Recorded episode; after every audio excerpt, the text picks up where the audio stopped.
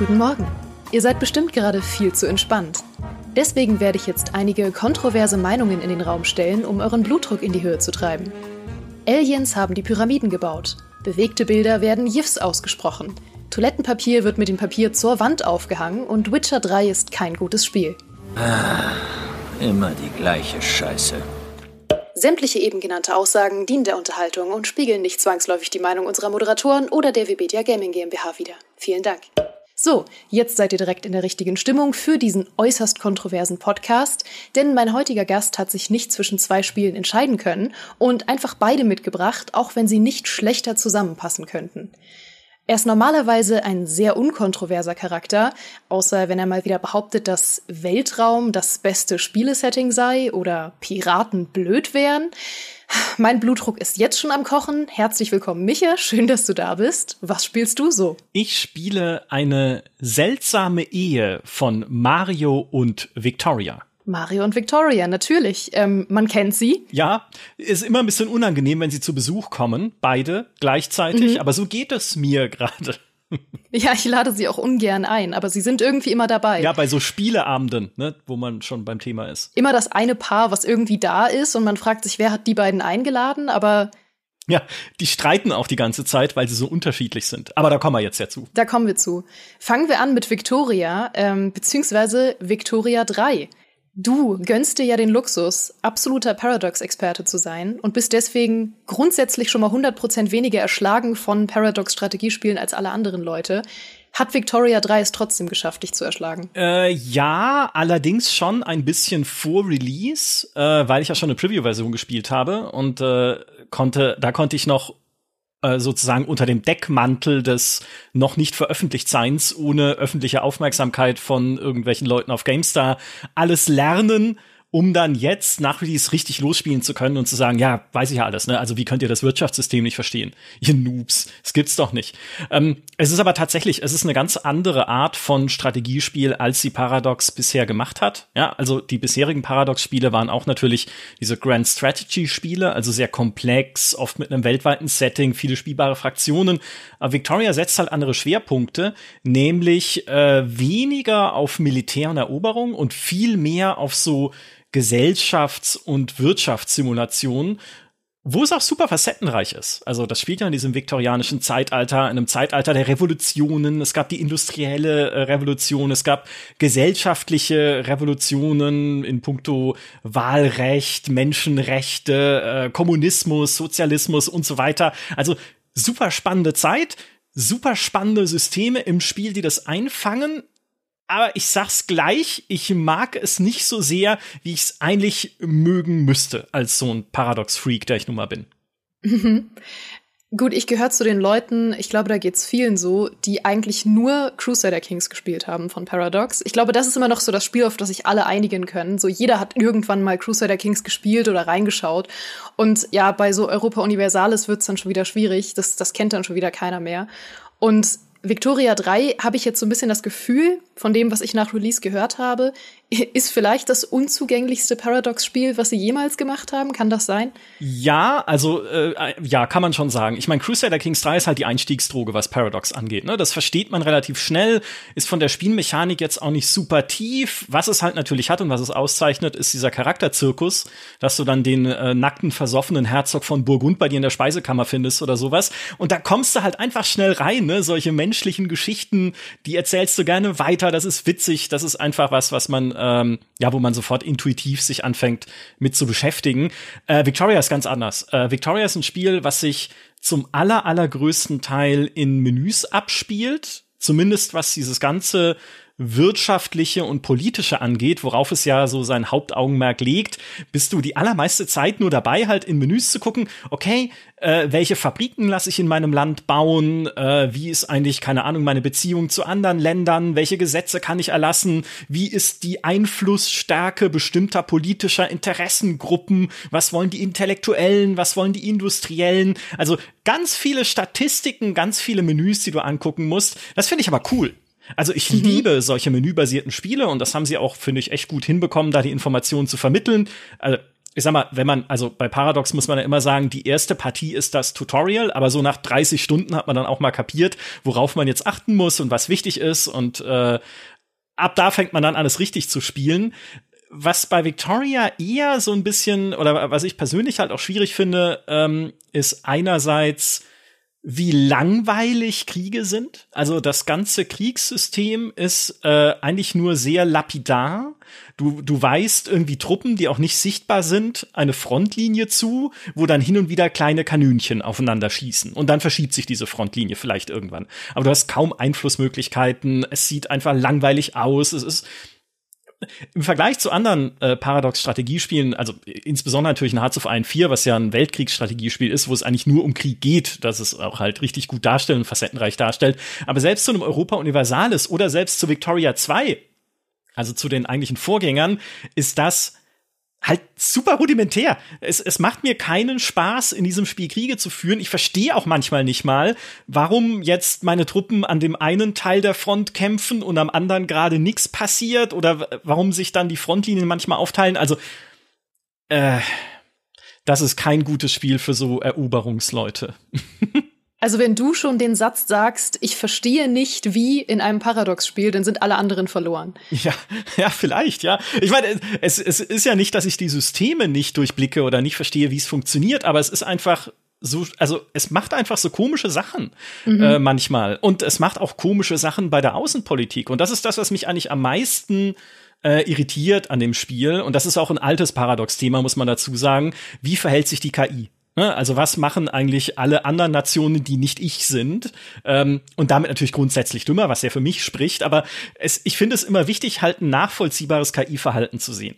Und das ist manchmal so ein Quatsch, der da passiert. Also ich habe äh, mit Texas angefangen zu spielen, die erstmal äh, einen Krieg gegen, äh, gegen Mexiko gewinnen müssen und dann im Normalfall zum Dominion der USA werden, also zum Vasallen, zu so einem Klientelstaat, ne, zu deren Untertan. Und äh, das habe ich dann auch gemacht. Das ist was, das schränkt mich halt sehr stark ein am Anfang, weil ich Texas dann erstmal aufbauen muss und irgendwie stehe ich unter der Knute der Amis, die mir dann Geld abnehmen und so. Ist aber alles cool, ne? Das gehört zur Spielmechanik.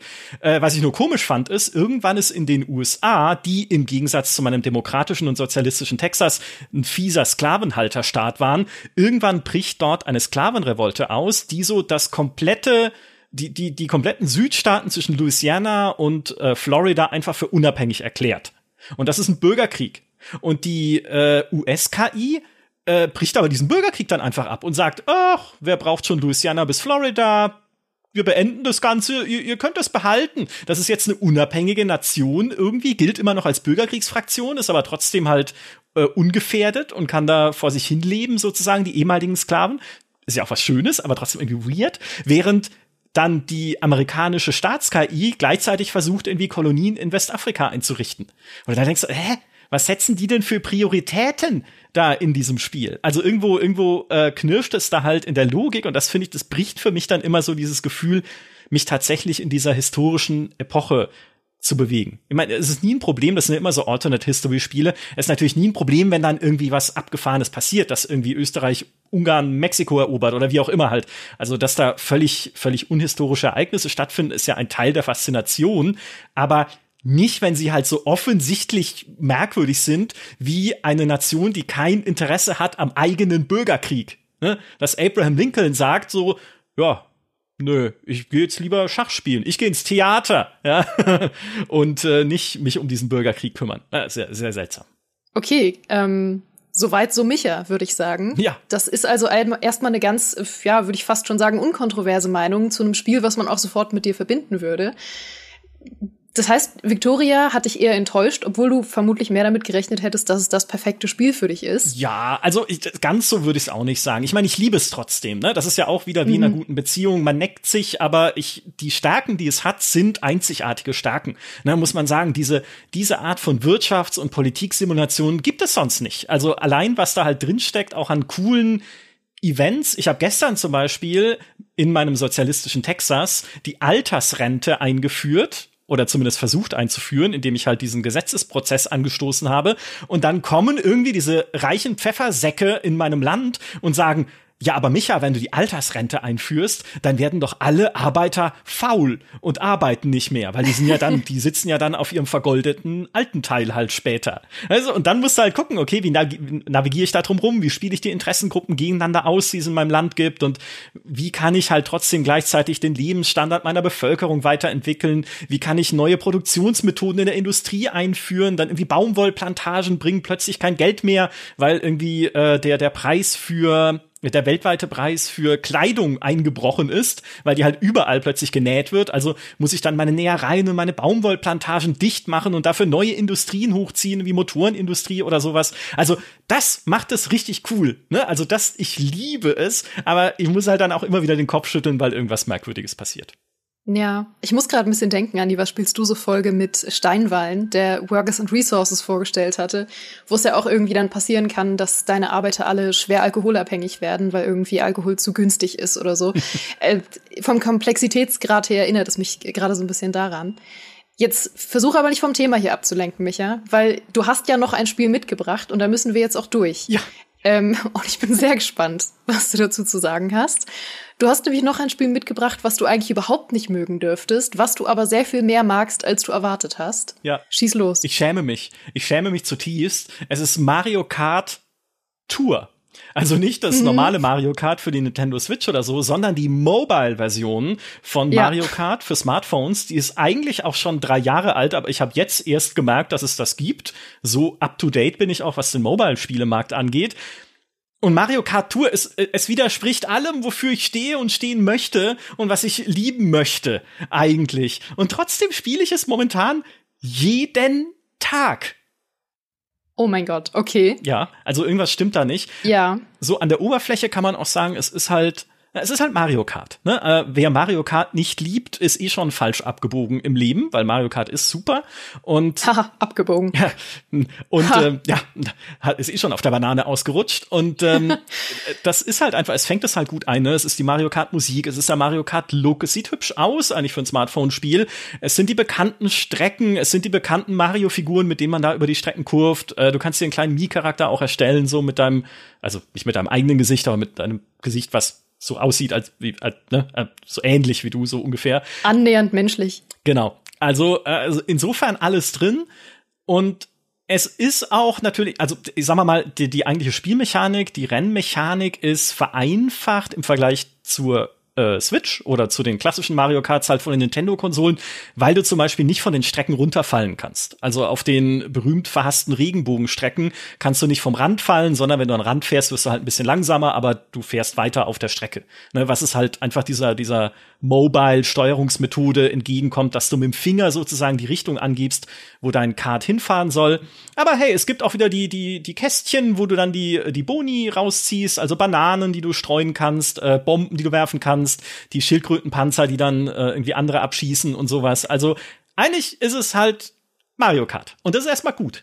Aber es ist halt auch ein Mobile Game. Und ein Mobile Game ist, wie wir alle wissen, böse und falsch, weil es Free-to-Play daherkommt, aber natürlich Pay-to-Win ist. Und auch äh, Mario Kart Tour ist durchmonetarisiert und, wenn man bis zum Äußersten geht, äh, Pay-to-Win, weil du zum Beispiel, äh, du schaltest nach und nach einzelne äh, Cups frei, also äh, so halt ne, äh, mehrere Strecken nacheinander, die dann halt einen Cup ergeben, den kannst du gewinnen, damit sammelst du Sterne und mit den Sternen levelst du halt schon mal einen Battle Pass hoch, ne, in dem halt einerseits äh, kostenlose Vorteile sind, aber halt auch Vorteile, wenn du den Goldpass abonnierst. Und äh, das ist so das eine und das andere ist, es gibt da natürlich noch einen Shop irgendwie für äh, Sachen und Fahrer und neue Cards und neue ähm, so Gleitschirme, die man mit Rubinen bezahlen kann, mit der einen Premium-Währung. Dann gibt es noch Goldmünzen, mit denen kann man dann in einem zeitlich begrenzten Shop andere Sachen kaufen. Dann gibt es jetzt noch irgendwie grüne Medaillen, mit denen kannst du wieder andere Sachen kaufen. Also äh, sehr viele Shops und natürlich sehr viele Umtauschkurse zwischen all diesen Währungen hin und her. Ne? Ähm, und die äh, eigentliche Mechanik ist auch anders, als bei man sie von Mario Kart kennt, von den Konsolen, nämlich die einzelnen Karts oder auch Fahrer oder wie auch immer haben keine unterschiedlichen Fahreigenschaften. Ne? Also das war ja bei zum Beispiel Mario Kart auf der Switch so, dass äh, die, der eine Kart ist irgendwie besser in der Beschleunigung, der andere hat eine höhere Maximalgeschwindigkeit, der dritte liegt irgendwie besser auf der Straße oder so Das hast du hier in der Form nicht, sondern alle Fahrer, Karts und Gleitschirme haben eine Spezialfähigkeit. Ne, dann hast du halt irgendwie einen Gleitschirm, mit dem du generell mehr rote Schildkrötenpanzer findest, die halt so zielsuchend sind. Oder du hast einen Kart, mit dem du, wenn du über ein Hindernis springst und so einen kleinen Turbo-Beschleunigungsboost dann kriegst, mit dem dieser Boost einfach länger anhält, sodass du halt länger dann schneller über die Strecke sausen kannst.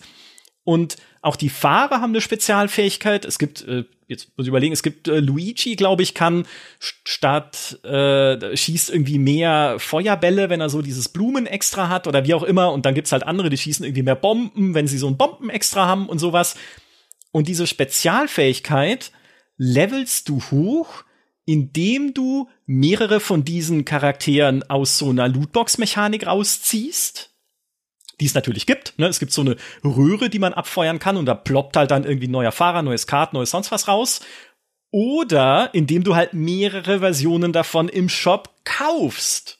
Und es gibt ja auch einen Multiplayer und tatsächlich, da muss ich sagen, wenn man dann den Fahrer hochlevelt und er verschießt zum Beispiel noch mehr Bomben mit so einer Bombenkanone oder Luigi verschießt dann noch mehr so Feuerbälle, das ist halt ein eindeutiger Vorteil im Multiplayer. Also nicht, dass der Multiplayer von Mario Kart äh, Tour jetzt irgendwie weltentscheidend wäre für alles, was unser Zeitgeschehen betrifft oder so. Aber es nervt halt. Ja, also das ist halt wieder so ein Ding, wo ich sage, es dürfte eigentlich nicht sein. Warum, warum gibt's diese Vorteile? Ich will doch Kosmetik, kein Problem. Ne? Ihr könnt bei Mario Kart, was man da alles an kosmetischen Sachen machen könnte für die Karts. Ne? Irgendwie lustige Hupe dran, äh, irgendwie goldglänzend mit Sternen drumrum oder was auch immer. Aber nein, sie müssen solche Pay-to-Win-Sachen äh, reinbauen. Und was auch noch dazu kommt, ist, wenn du halt äh, Karts und sowas hochlevelst, kriegst du auch eine höhere Chance auf den Party-Modus. Und der Party-Modus heißt, du bist für eine gewisse Zeit lang im Rennen unverwundbar da und kannst das Extra, das du gerade hast, beliebig oft einsetzen. Also kannst du halt zum Beispiel rote Schildkrötenpanzer dann raushauen am laufenden Band. Und auch da, ne, wenn du halt dein Ding hochgestuft hast, kannst du das theoretisch öfter machen, weil die Chance darauf steigt. Auch Beethoven. Ja.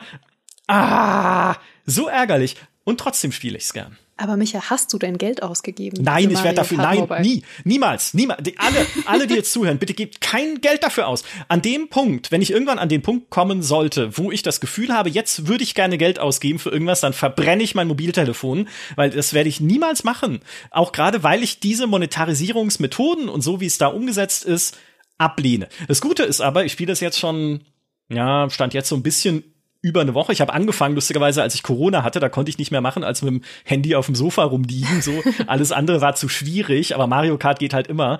Und ähm, seitdem ist es bis jetzt für mich auch noch nicht an diese Grenze gestoßen, wo ich mir denke, ich muss äh, jetzt dringend Geld ausgeben. Es ist natürlich ein Grind, aber es macht ja auch Spaß, ne? Es hat halt diesen Mario Kart Flair. Ich spiele die Rennen einfach gerne. In den Rennen selber geht's dann auch drum, äh, irgendwie möglichst viele Punkte zu kriegen, damit man möglichst viele Sterne kriegt für den Battle Pass.